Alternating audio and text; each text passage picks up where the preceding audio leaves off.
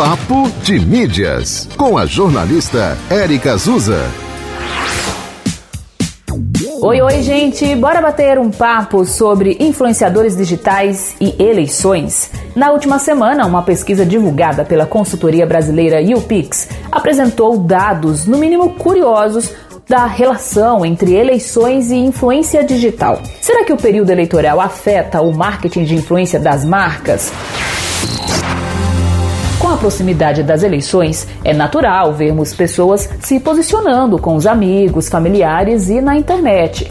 No caso dos creators, os criadores de conteúdos digitais, que através da publicidade representam a imagem da marca, se veem neste desafio de evitar cobranças das empresas contratantes que não querem suas imagens relacionadas ao posicionamento político do influenciador.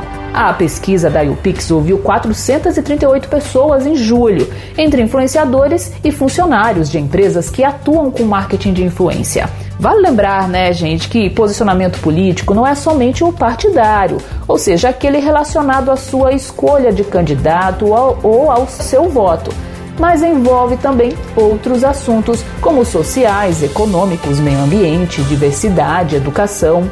41% dos influenciadores entrevistados disseram não fazer conteúdos sobre temas políticos. E, pasmem, estes mesmos entrevistados afirmaram que não consideram pautas políticas temas como sustentabilidade, diversidade e inclusão. Dá para acreditar?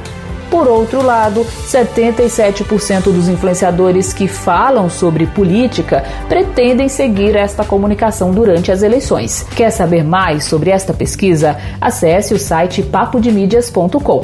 No Instagram, eu estou no arroba Azusa. Te encontro amanhã. Até lá. Você ouviu Papo de Mídias com a jornalista Érica Azusa.